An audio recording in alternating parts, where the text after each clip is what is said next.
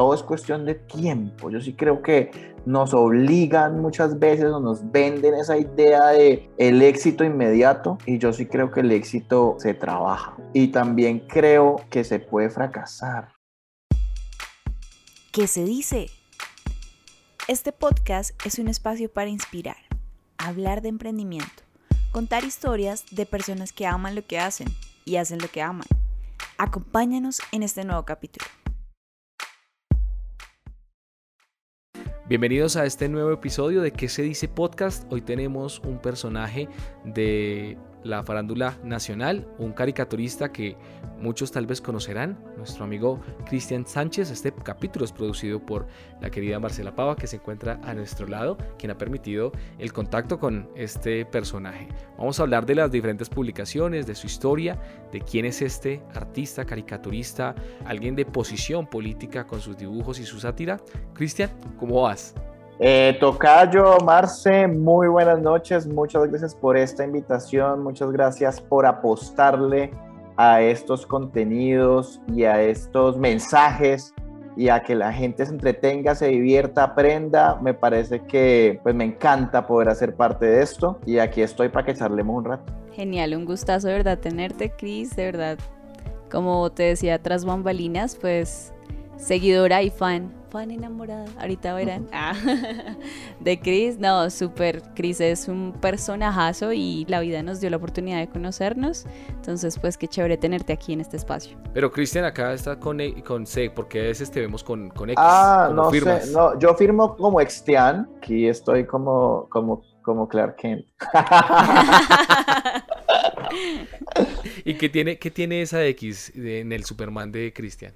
Es una historia bonita. Esa, mi, mi, mamá, mi mamá es filósofa y mi mamá cuando yo estaba en cuarto de primaria me marcó los colores con esa X, porque pues los filósofos utilizan mucho el alfabeto griego y toda esta forma, digamos que desde lo, desde que después también, digamos que acoge el, el, el anglosajón y por eso vemos Christmas y etcétera en inglés, pero que parte de lo griego y, desde la filosofía, digamos que los filósofos escriben Cristo y Cristóbal y todas estas palabras que arrancan con Cris, pues con esta X. Y a mí, pues mi mamá me marcó los colores así, me pareció divertidísimo, me gustó mucho cómo se veía, eh, pero pues Cristian, como ah, muy bien aquí lo vemos, hay muchos.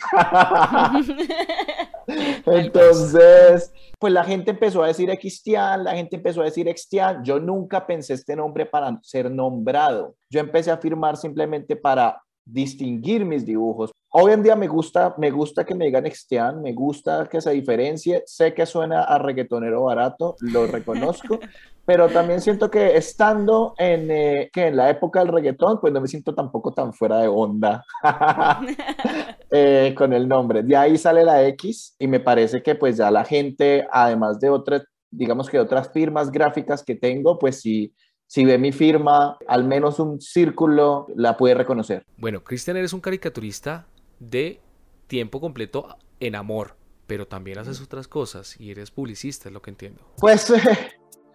No, no, no, no. O haces muchos más. Eh, eh, puede ser que, no, espero, no, no sé si soy publicista, a lo mejor sí, después tendré que conversarlo con la psicóloga después de esta afirmación. Eh, porque es la primera vez que alguien se refiere a mí como publicista. Vamos a dejarlo en que hago publicidad. Eso es. Sí, me dedico a hacer publicidad. Es una cosa que llegó como una oportunidad dentro del mismo mundo de intentar sobrevivir, pues de estudiar artes y intentar abrirse camino en el mundo de las artes. Sin buscarlo, tengo infinitos privilegios y he llegado también a donde he llegado por una cadena de privilegios. Claramente entre más privilegios más fácil puede llegar a ser, pero pues igual es algo difícil en un mundo y en un país en el que el arte no se valora como se debería, a mi parecer. Termina haciendo publicidad y es lo que hoy en día es mi sustento, la verdad. De resto, estamos completamente de acuerdo. Yo hago caricaturas porque no puedo dejar de hacerlo porque es una catarsis, porque siento que es mi oficio, porque necesito expresarme, porque sí, porque me, me, representa, porque me da identidad, porque me da una voz, porque le da voz a otras personas con mi trabajo y esa también es la idea. Digamos que hoy en día me da algo de dinero, lo cual pasa desde realmente desde 2019. Antes, pues, digamos, yo publico en El Espectador, pero publico cada festivo.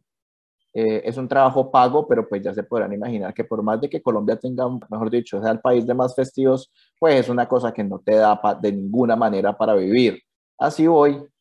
Bueno, ¿cómo ves tú sopesar eso, no? Como el hacer la labor de, bueno, hago publicidad, no soy publicista, pero hago publicidad para sobrevivir, versus tener la caricatura como esa pasión o eso que quisieses por, por lo cual te pagaran para realmente vivir yo creo que es casi que parece un cliché de una película hollywoodense en el que alguien tiene que, digámoslo así, venderse al mercado o al capitalismo, a como lo quieran llamar, y tener que no poder o no poderse dedicar de lleno a su pasión. Yo he estado o estoy en este momento incluso como en ese camino. Me encantaría decirles que es un camino que en algún momento pueda llegar solamente a dedicarme al arte Estoy haciendo cosas para hacerlo. Digamos que este es un año importante por eso me parece también bastante particular haber llegado a este podcast este año, porque siento que hice cierto tipo de sacrificios en pro de apostarle a mi sueño. Yo tengo 33 años.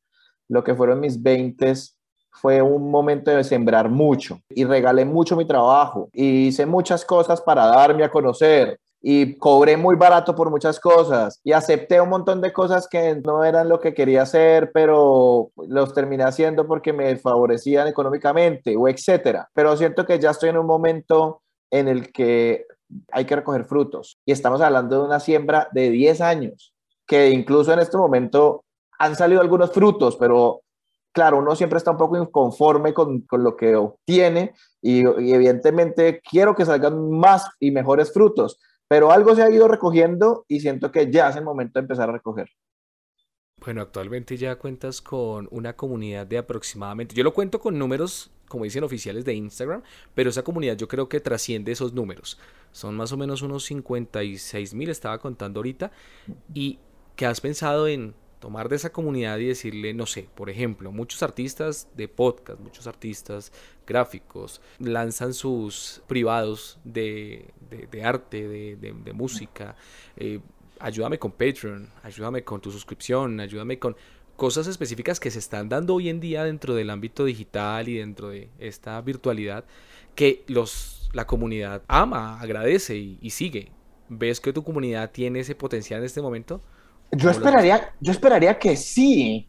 Y esa puede llegar, y esa de hecho es un poco la apuesta la que yo tengo, ¿sí? Con los artistas o con la gente que se dedica al arte, al mundo de la creatividad. Eh, pasa algo y es que desde la barrera siempre es bastante fácil aconsejar o ver lo que la otra persona necesita. Y, y yo, siempre, y yo lo asimilo un poco con esa persona que, que va a un gimnasio es que deberías empezar por acá, es que deberías comer tal cosa. Yo, yo recuerdo que yo le conté a varios amigos, mi plan era, bueno, empezar a sacar libros por montón y, y tener una tienda con mi trabajo. Mi trabajo interviniendo objetos, mugs, almohadas, etcétera. y muchos amigos me dijeron, Marica, llevamos 10 años diciéndote que hagas eso, ¿sí? O sea, como que mucha gente me ha dicho, hacelo. Y yo sí siento que eso solamente lo puede saber el artista o la persona creativa y saber en qué momento se siente con la seguridad, se siente con el que el trabajo ya da para eso, se siente con la fuerza de hacerlo. El proceso solamente lo conoce uno y yo en este momento siento que estoy en ese proceso de pronto de dejar de pensar tanto en tener que publicar en un medio, porque ese era mi sueño. Es decir, yo a los no sé, 19 años, todo lo que quería en la vida era publicar en un periódico y publicar periódicamente en un periódico, valga la redundancia. Y hace cinco años, hace cuatro años ya lo hago. Y entonces, ¿qué sigue? Y quizás yo trabajé mucho para eso y me siento muy feliz de, de hacerlo, pero en este momento estoy en un momento de mi vida tan extraño que incluso podría abandonarlo, no el dibujo y la caricatura en general, pero incluso podría llegar a abandonar la caricatura política. No estoy diciendo que vaya a pasar, estoy diciendo que ya incluso ese apego, sí, por ese oficio puede llegar a mutar, puede llegar a cambiar, puede llegar a evolucionar. Y siento que también eso hace parte un poco de la madurez del artista, decir, bueno, puede ser que por acá no sea y, y quizás por acá me guste más. Y eso también está bien. Son posiciones que ponen en la mesa, pues, Cristian, quién es hoy y, cómo ha llegado a, a, ver su emprendimiento, porque así lo asumimos nosotros como... Nosotros también somos artistas aquí desde la comunicación, digo yo. Por supuesto. Esto es un emprendimiento, uno no va a ver los frutos ya.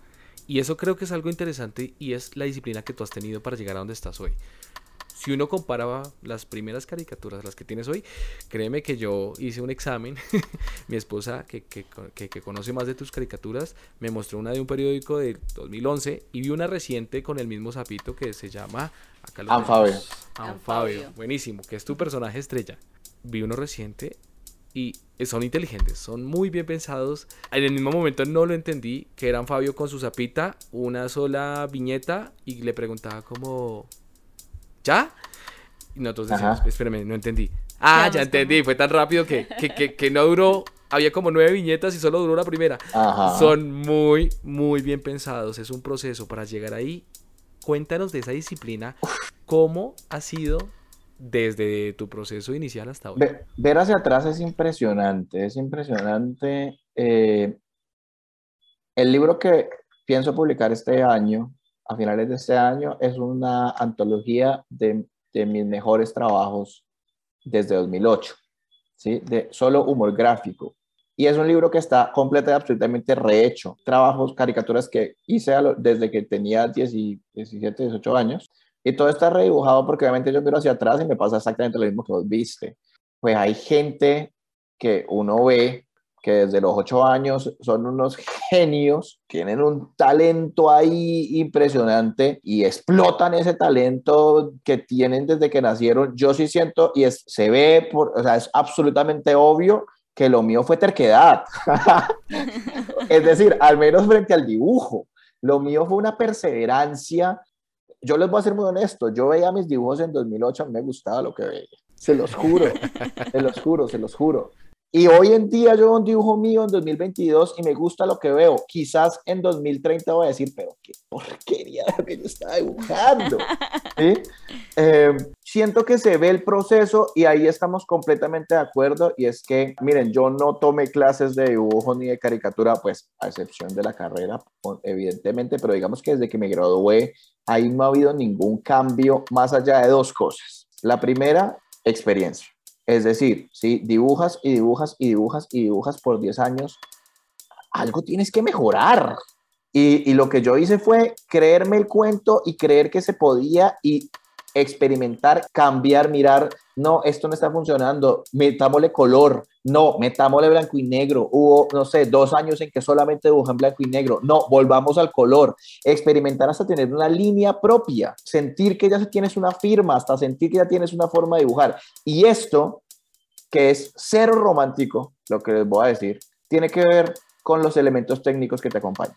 Y yo sí creo que la gente mejora y sé lo difícil que es y sé que no es fácil y sé que no eh, y sé que es jodido sobre todo para quienes se dedican al mundo de la creatividad pero inevitablemente la parte técnica te mejora el trabajo si no tienes talento y tienes un micrófono de 7 millones de pesos que hace todo pues no tienes talento pero si tienes talento y tienes un micrófono regulimbis y un micrófono espectacular te va a ayudar el micrófono espectacular, ¿sí? Y sé que es complicado, pero a mí me ayudó. Es decir, a mí, digamos, ustedes ven ese trabajo que vieron de 2000 de, de Anfabio y era un trabajo que les voy a decir cómo se hacía.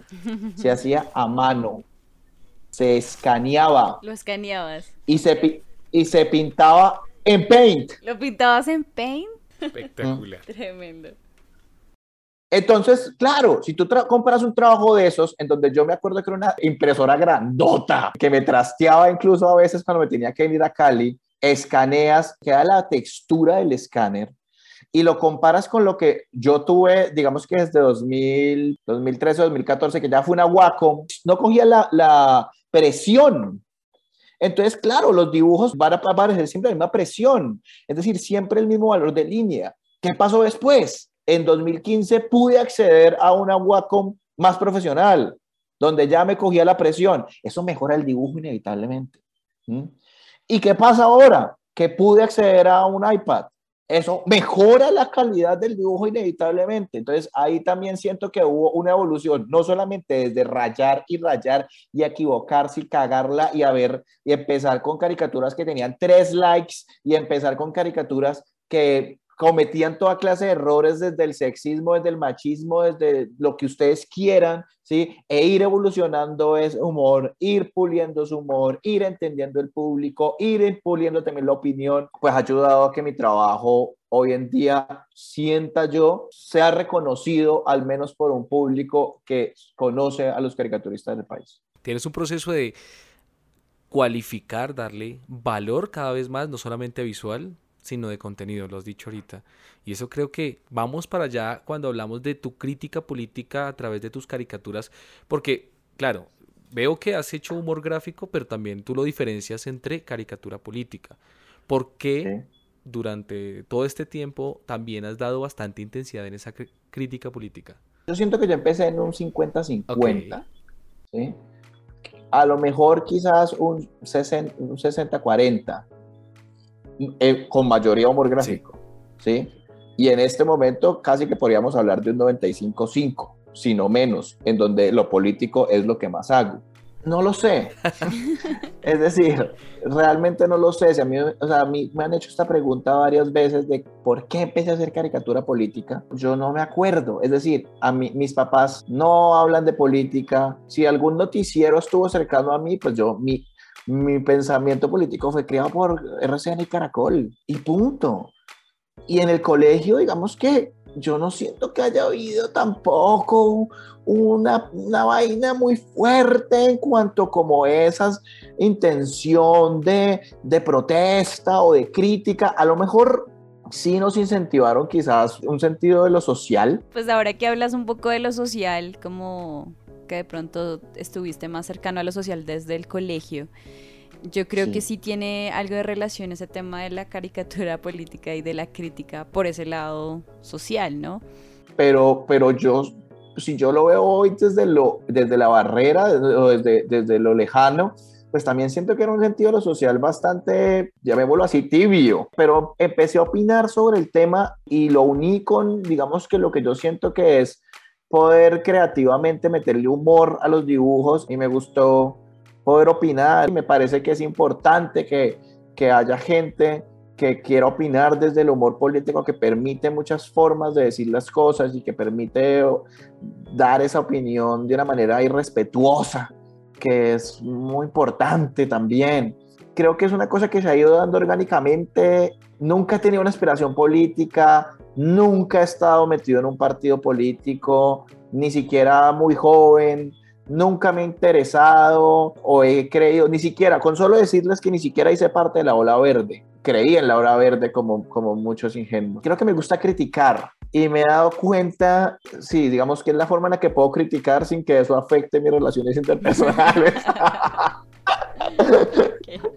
¿Cómo ves tú, por ejemplo, lo que mencionabas anteriormente de bueno, cuando te tecnificas y tienes los recursos para posibilitar tener mejores caricaturas, también con los emprendimientos, ¿no? Que cuando alguien también empieza, empieza un emprendimiento, pues efectivamente no va a empezar con los mejores materiales y también es, es difícil también poder llegar a ese punto y es súper luchado, ¿no? Yo tengo un hermano que empezó vendiendo postres en el colegio y siempre nos hemos diferenciado bastante porque pues yo me fui por el lado de lo artístico y él se fue mucho más por el lado de lo comercial y quizás de lo, de lo empresarial, del emprendimiento más como, digamos, se entiende normalmente. Los emprendimientos que triunfan son emprendimientos que la luchan mucho y que están ahí y que uno no se imagina y uno a veces ve y, lo puedo decir, y aquí les voy a contar una confidencia. Hablaba con mi hermano y le decía, pero es que no te veo avanzar. Ahora, no hablemos de mí, porque podrían decir que yo llevo el, libro que voy a hacer ahorita en 2022 y lo podrían estar diciendo exactamente lo mismo. O sea, una persona que me vio diciendo a mí, es que tengo una carpeta en el computador, es que me haría dar hasta pena, pero no me da, que dice libro 2019. Entonces cualquier persona podría decir, pero no ha avanzado nada estoy viendo lo mismo de hace cuatro años, de cinco años, de seis años. Y, es una, y son personas que no tienen ni idea todo el camino y todo el proceso y todo lo que tocó hacer para llegar quizás a donde se está en este momento, que pues, puede ser que no se vea el avance, pero porque pasó tal cosa, porque, porque una pandemia mundial, porque tocó trabajar en publicidad para Hay un montón de cosas que se van presentando. Yo siento que lo importante es no olvidar la meta. Todo es cuestión de tiempo. Yo sí creo que nos obligan muchas veces o nos venden esa idea de el éxito inmediato y yo sí creo que el éxito se trabaja. Y también creo que se puede fracasar. La palabra puede ser muy fuerte, pero que a veces un fracaso es la forma de arrancar algo nuevo y de decir, por aquí no fue, por aquí no fue y está bien. Y eso, digamos que fue un fracaso en este sentido, pero es un fracaso en mi vida. Pues son cosas, yo puede que les esté hablando ahorita de una tienda y que les esté hablando ahorita de un libro y que dentro de un año les diga, no, los libros no van a ser el camino, yo me voy a dedicar a, no sé, vender NTFs o como sea que se llame eso. Los NFTs. Eh, eso, sí. NF, eso, NFT NFT, N, NFT, cosa que igual no, no, o sea, no siquiera lo puedo pronunciar.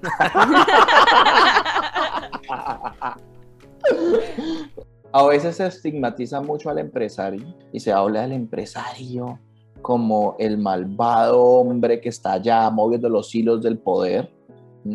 Que sí, aquí obviamente no, no podían esperar que yo no hablara un poco de política, ¿sí? Pero una persona que está montando un podcast y que quiere que su podcast funcione y que quiere que eso en algún momento le dé dinero y que quiere contratar a gente para que también después le maneje la consola y le ponga no sé qué, es una persona que es un empresario. Más allá de satanizar al empresario o de hacer la crítica al gran empresario, se debería pensar en el empresario como esa gente que sale todos los días o que está todos los días buscando materializar una idea y un sueño. Y se debería pensar en el empresario con cariño, porque al final mueve la economía de la gente y le da de comer a la gente. Y, ¿sí? y no estoy hablando de los grandes empresarios, estoy hablando de los pequeños y los medianos empresarios. Y yo siento que, que la gente le esté apostando al emprendimiento, me parece fantástico. ¿Cómo, cómo ha sido de pronto ese proceso tuyo de, de volver ese sueño de Cristian, extiano, como lo llames, Cristian, el caricaturista, eso, como tu emprendimiento también. Miren que hay una cosa particular, mm, nunca lo he dicho en una entrevista, así que, así que esto es una infidencia, ¿sí? Hay una cosa que se habla mucho en política y es que una mentira muchas veces repetida se termina convirtiendo en verdad, ¿sí? Y si ustedes ven, mi arroba es un caricaturista. Y yo me comí el cuento de que yo era un caricaturista. Y yo por 10 años dije que yo era un caricaturista. ¿sí? Ya la gente se acostumbró. ¿sí? Y eso es lo que yo quería. O sea, yo, ¿por dónde empecé? Por decir, pues entonces lo soy. ¿Y quién me va a decir que no lo soy? Que soy malo, que soy regular, que soy mediocre, que soy bueno, que soy lo que sea primero me voy a nombrar como tal. Le va calando ya la gente al ah, caricaturista. Bien, perfecto, eso es lo que quería.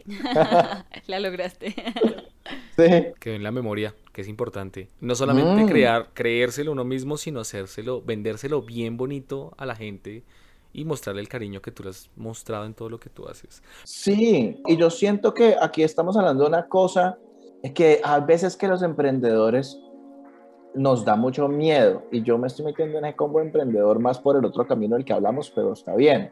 Nos da mucho miedo autopublicitarnos porque, ay, ¿qué van a decir del ego y qué van a decir de, de la modestia y qué van a decir? Si tienes una empresa, al final yo soy mi empresa, tu trabajo tiene que funcionar también como una empresa. Y se, y se debe aprovechar de, las, de los elementos que hacen las empresas para tener clientes yo no soy tan romántico con el tema del arte, a pesar de que hablamos de los privilegios y que yo soy una persona privilegiada, pues yo, mis papás no son multimillonarios y yo siento que quizás los únicos que pueden darse ese lujo de hacer arte conceptual y venderlo en una galería, pues son porque tienen papás multimillonarios o les toca muy duro. Quiero vivir de la caricatura porque es mi pasión, pero yo quiero que sea mi trabajo y para que eso tire mi trabajo me tiene que dar plata, porque es que así funciona el trabajo. Entonces siento que también hay que ponerle un buen esfuerzo a mostrarse, a mostrar tu trabajo, a mostrar lo que haces,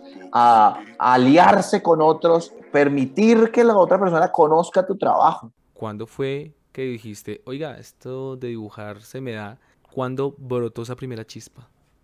Extrañamente nace cuando yo empiezo a publicar en El Espectador. Para mí siempre había sido un hobby. Hay un artículo muy bonito como el 97 que a mí me entrevistaron, eh, chiquito, donde yo decía que yo quería ser caricaturista.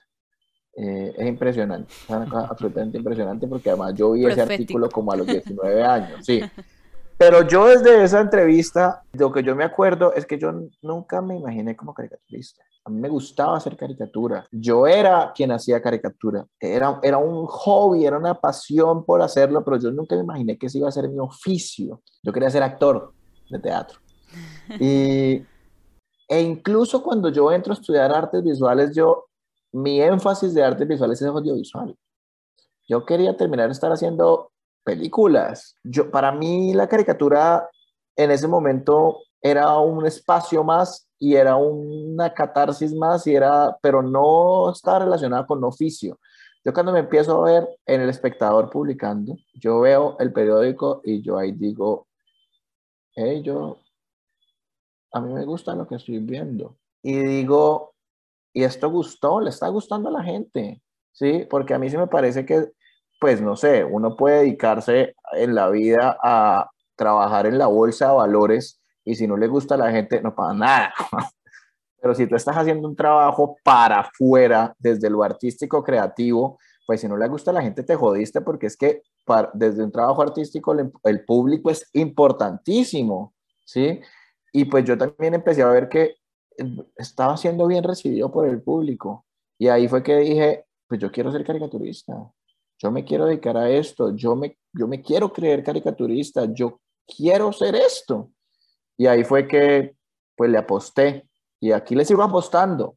Alguien que te esté escuchando en este momento o te esté viendo porque esto es doble formato y diga, oiga, este man me inspiró o dijo, bueno, tengo algunos dotes de dibujo y, oiga, yo no había pensado en la caricatura. Un consejo para ese nuevo emprendedor que tal vez está decidiendo por dedicarse a la caricatura como tú. Va a hacer énfasis en una cosa muy chévere. En el mundo, ni siquiera solo en Colombia, pero en el mundo hay muy pocas caricaturistas mujeres.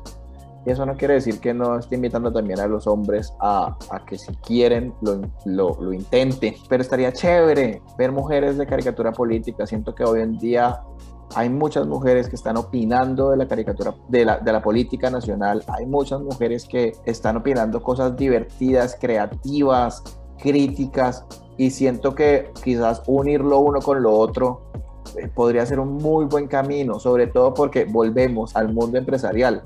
Es un producto que no hay. Y sí, yo estoy pensando en este momento la caricatura como producto. Y es, queremos ver la opinión de las mujeres en las caricaturas políticas. Hay muy buenas ilustradoras, hay muy buenas mujeres que están haciendo dibujos sobre lo que les pasa a las mujeres, sobre los que piensan las mujeres. Eso está increíble y es fantástico. Pero a mí me encantaría ver mujeres hablando de política, hablando de política frente a la caricatura, me refiero. El consejo que les puedo dar, que rayen que rayen mucho, que confíen en su trabajo, que se den cuenta que quizás esta historia que es la mía es muy similar a muchas historias y es que no es una cosa que pasó en dos años, es una cosa que se demora, que va a haber días que te vas a sentir una mierda y que la vaina no funciona y que no revienta y que no te llaman de ninguna parte o que llaman a los cuatro principales caricaturistas de Colombia y no te llaman a ti y que van a haber días difíciles, pero yo sí siento que si uno se come el cuento hay mucha más posibilidad de que se empiece a reconocer su trabajo, que haya cosas por mostrar, que también se pueda ver un proceso y se sea honesto con el proceso. Y, al ser honesto con el proceso, que yo quemaría cada uno de mis periódicos del 2000 del 2015 para atrás. Pero ojo, teniendo una eh, copia como para tener esos recuerdos, Pero, pero, pero, o sea, eh, pero entiendo que no, quiero decir. Sí, sí, sí, sí, sí. Entiendo, entiendo que... no, entiendo que también se ve mi trabajo, se ve mi proceso. Y me parece lindo, hoy en día ya me parece lindo. Miren, incluso les digo una cosa, mi primer libro fue en 2013. Y si ustedes me preguntan si a mí me gusta la línea gráfica de mi libro, yo les digo que no. No me gusta. Ahora, era un mancito que estaba descubriendo su línea. Le tengo mucho cariño a ese libro, porque es casi que un embrión de artista ahí mirando a ver. Me gusta el humor que, que tiene ese libro. Me parece que es, un, que es un humor chévere, incluso me parece que es un humor mucho más rico que el que tengo hoy en día. ¿Por qué? Porque era un humor estallado de un man ta, ta, ta. Hoy en día ya me cuido más de cómo pienso, ya intento que las vainas queden más finas, ya intento. En ese momento había más posibilidad del error y el error también es chévere y el error también encuentras vainas. E invito a que se sientan orgullosos de lo que están haciendo. Cuando yo les hablo de la roba de un caricaturista, yo siento que había, había mucho orgullo, o sea, un orgullo quizás exagerado. Era un reconocerse y seguramente muchas personas o la, una las críticas serían como, pero ¿por qué esos son caricaturistas y no son ni la mitad de caricaturistas y no publicas en ninguna parte? Porque cuando yo me puse un caricaturista, yo creo que publicaba en El Espectador Don Fabio y pare de contar y en redes sociales. Ahora nos estamos dando cuenta desde hace unos buenos añitos que ya no necesitas, o sea, que ya puedes ser tu propio medio. Ustedes son un completo ejemplo, ¿sí? Que ya puedes ser su propio medio que ya puedes ser tu propio manager, que ya puede ser tu propia plataforma, que ya puede ser, o sea, ya hay un montón de cosas que Internet está, está permitiendo hacer. Va a haber momentos en que toque abandonar un poquito el sueño. Y ahí hay que poner una balanza y está bien. Hay veces que no necesariamente es abandonar, hay veces que puede ser evolucionar, cambiar, ver las cosas diferentes y después volver al sueño. Es una cosa que yo tengo desde 2019 y estoy completamente seguro que si yo hubiera terminado ese libro en 2019, sería lo que puede llegar a ser ese libro hoy, porque no había vivido lo que tenía que vivir. Todo lo que nos cuentas como también de esa oda al error, de también errar. Cuéntanos un poquito para, para ir cerrando, ¿qué viene para Cristian de aquí en adelante y de qué se trata ese libro? Yo siento que estoy en un quiebre, estoy en un momento importante, pero también les digo, pues me parece que eh, es una coincidencia muy chévere haber terminado en este podcast. Imagínense el momento de quiebre, ¿cuánto se me demoró? ¿Sí? O sea, no estamos hablando de que estuve tres años y entonces ahorita estoy diciendo, oigan, sí, ya me voy a dedicar a lo mío porque quiero dedicarme a lo mío. No es que me demoré, o sea, tengo 33 años, póngale que desde los 20 estoy en este mundo de la caricatura. Y solamente hasta ahora, y, solamente no lo digamos por tardanza, sino por el momento, pues la idea es poder dedicarme mucho más a mi trabajo. Claro, eso también me lo permite el haberme durante mis 20 permitido hacer también otras cosas que hoy en día me, me, me, permiten decir, pues puedo dedicarme un poco a esto y que eso me dé el sustento o que me patrocine mi talento, o sea, casi que autopatrocinarme. Pues la idea es poder sacar una tienda virtual. No les voy a decir que este año.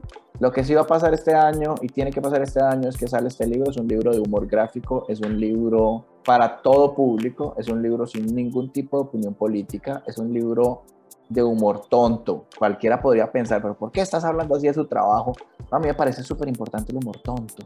Y siento que en Colombia hay un montón de humor y un humor muy chévere, un humor muy crítico, un humor muy ácido, pero nos hemos olvidado un poquito del humor tonto. Y lo poco que queda del humor tonto son algunos programas de televisión que caen en el humor noventero y en un humor ya mandaba a recoger. Y yo siento que se puede hacer humor tonto inteligentemente, ¿sí? Y, ahí estoy confiando en mi trabajo y ahí estoy apuntando a que sin joder, yo estoy queriendo hacer un libro para que usted vaya y se siente en el baño a leer, ¿sí? Eh, esa es mi idea, o sea, no me imagino a alguien pues en un, eh, con una copa de vino eh, y, con, música clásica leyendo mi libro, ¿no? Yo me imagino a alguien una, esperando, esperando montarse un avión, alguien en un baño. Lo que estoy pensando es un libro de, para relajarse, el costumbrismo de lo humano hay también mucho para reírse. Y, lo, y yo siento que Colombia lo ha abandonado bastante. Y miren que pasa una cosa ahorita cuando hablábamos de Anfabio. Anfabio es una cosa muy diferente a lo que yo hago normalmente. Anfabio es un, otro camino. Es un trabajo que gusta bastante porque se la gente se siente identificada. Entonces yo espero pues este libro para finales del año, un libro muy light, pero además espero que sea un libro que tenga varios tomos, porque humor tonto es lo que hay, ¿sí? que a, a pesar de que a mí me fascina el mundo de Internet y me fascinan los memes, me fascina lo que están haciendo los memes por el humor gráfico y político, me parece que es la democratización del humor gráfico siento que los memes, y ojalá un memólogo no se vaya a ofender por lo que voy a decir, eh, siento que los memes son, son una pizza. ¿sí? Esto lo hago para divertirme. Eh, exacto. la, la, pizza es deliciosa. Lo bueno de una pizza es que la pizza salga rápido. Y eso es lo que son los memes. Ahora, yo sí siento que los que antes hacíamos humor gráfico, pues tenemos dos opciones. Yo, esta es una frase mía que creo que es la única frase mía que tengo, aunque seguramente la dijo un neozelandés 10 años antes que yo y yo nunca me enteré, pero yo creo que es una frase mía y es que los memes son el Uber de la caricatura. Y ahí hay dos formas de que yo creo que hay que afrontar el mundo. Si yo soy un caricaturista o mando al gobierno nacional a que prohíba los memes porque me está quitando el trabajo, o mejoro mi servicio y mi servicio se vuelve un servicio más especializado, un servicio con cierto tipo de cualidades, un servicio eh, diferente que me da más, o más seguridad. Entonces digo, mire, si usted se monta en la caricatura, usted va a tener más seguridad que en el Uber del, no sé, hay, eh, tengo que, tiene que evolucionar y volverse que la gente vaya a mi servicio por otras razones, porque ya alguien está prestando el mismo servicio que yo es que los memes están prestando el mismo servicio que los caricaturistas. Pues si la pizza está deliciosa, consumir pizza, pero hacer un corrientacito bueno, rico y un sancochito.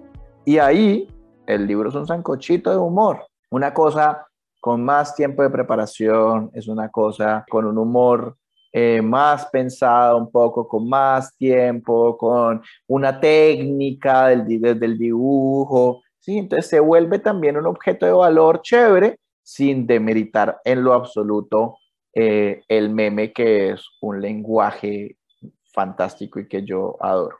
Cristian, me gustaría charlar de muchas más cosas, el tiempo no nos da. Esperaría, y la invitación es que nos regales después una segunda entrevista en un tiempo, porque todos evolucionamos, cambiamos.